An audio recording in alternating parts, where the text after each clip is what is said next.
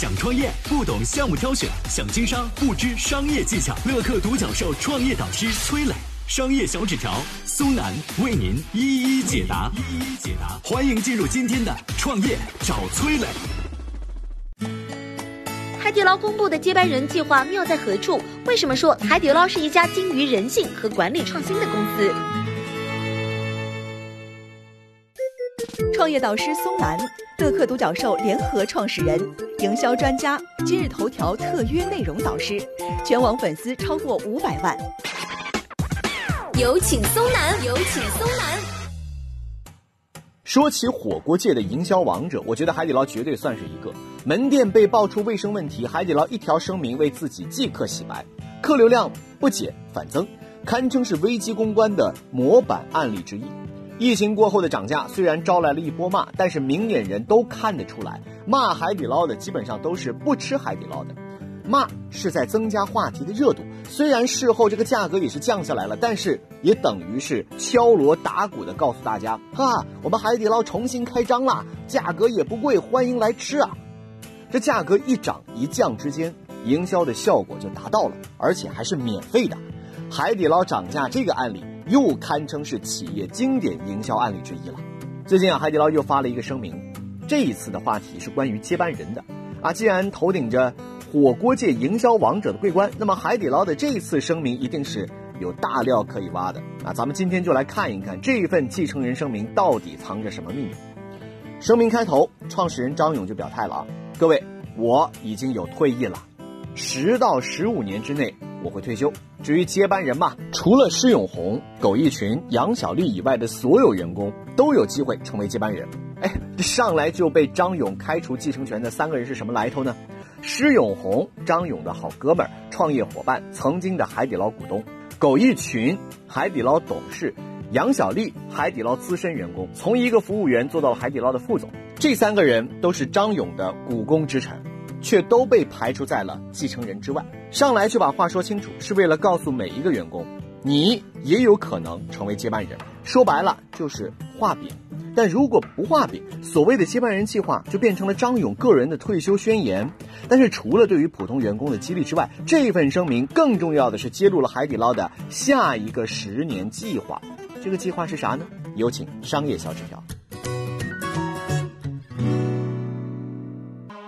创业导师商业小纸条，乐客独角兽联合创始人，营销专家，支付宝特约商业导师，全网粉丝超过一千万。有请商业小纸条，请商业小纸条。海底捞排队的人那么多，价格也不便宜，为什么还能这么火呢？分店一家接一家的开呢？你以为是因为服务好、味道佳吗？那其他主打服务的火锅店怎么无法复制海底捞的神话呢？其实海底捞真正的厉害之处在于它的内部组织力。海底捞的组织力总体走过了两轮，第一轮是最早的师徒制，这个制度让海底捞在早期能够迅速的开疆扩土。师徒制把海底捞分成三级分销模式，店长和徒子徒孙之间有直接利益挂钩，店长不仅能够享受自己的门店抽成，还能从徒弟门店的利润当中抽走百分之三点一，从徒孙那里抽走百分之一点五。这个机制支撑着海底捞自下而上的开店，考虑的是开不开的问题，而不是能不能开的问题。在师徒制的激励之下，海底捞实现了迅速开店。但随着一线城市门店饱和，问题逐渐凸显，如何去开拓下沉市场成了新的问题。二零一二年，张勇对内部体制进行了一次调整，把师徒制升级成家族制。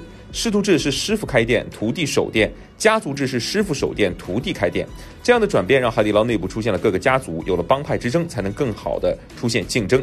但再好的管理制度都不可能是完美的，门店与储备干部的增速需要保持一个平衡。一旦储备干部过多，门店扩张跟不上，那么海底捞内部的利益共同体就会遭受打击。目前海底捞有七百六十八家分店，储备干部一千三百六十二人，比例接近一比二。这意味着海底捞内部的升迁越来越难。想要提高管理和服务效率，必须再一次改革。参照两次变革，这一次张勇在接班人的声明当中提出了新的积分制。未来的晋升机会属于积分高的员工。想要获取积分，只有两条路：要么干以前不熟悉、从来没干过的工作，比如财务、采购、新技术；要么选择内部创业。内部创业在互联网巨头当中并不少见，这放大了海底捞未来的可能性。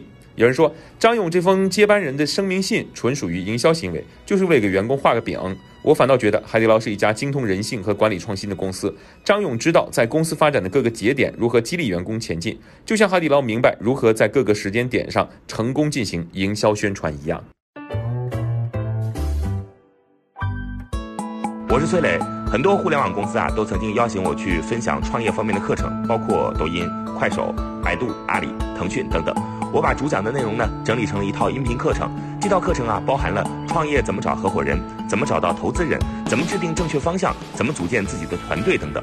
相信我，不管你是创业小白，还是有过创业经历的伙伴，这些内容对你来说都有帮助。下拉手机屏幕，在节目简介里边有我的个人微信号，添加微信，这套课程今天免费送给你，快去领取吧。